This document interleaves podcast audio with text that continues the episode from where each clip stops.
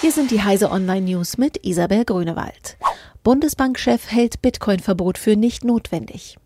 Auch wenn Bitcoin aus ökonomischer und ökologischer Sicht ineffizient sei, gebe es noch keine Rechtfertigung für ein Verbot, meint Bundesbankpräsident Jens Weidmann.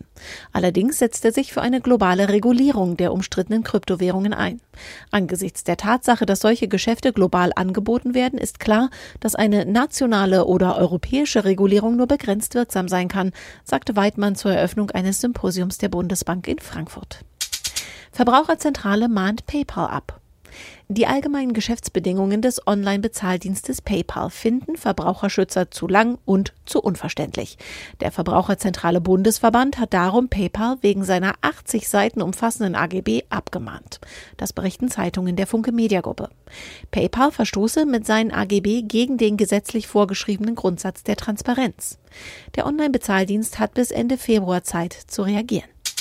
Neuer DNA-Test soll 193 Krankheiten bei Babys erkennen.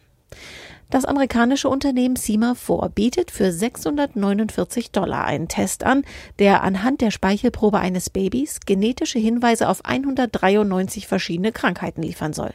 Das berichtet Technology Review Online.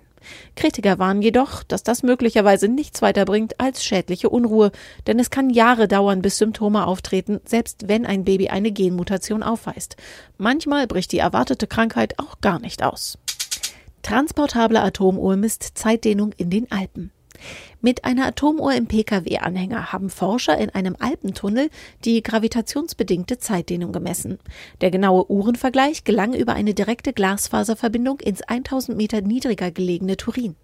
Die Wissenschaftler erwarten durch feinere Messungen des Gravitationspotenzials der Erde künftig Höhenunterschiede von wenigen Zentimetern zu bestimmen und so zum Beispiel Veränderungen des Meeresspiegels leichter erkennen zu können. Diese und alle weiteren aktuellen Nachrichten finden Sie auf heise.de.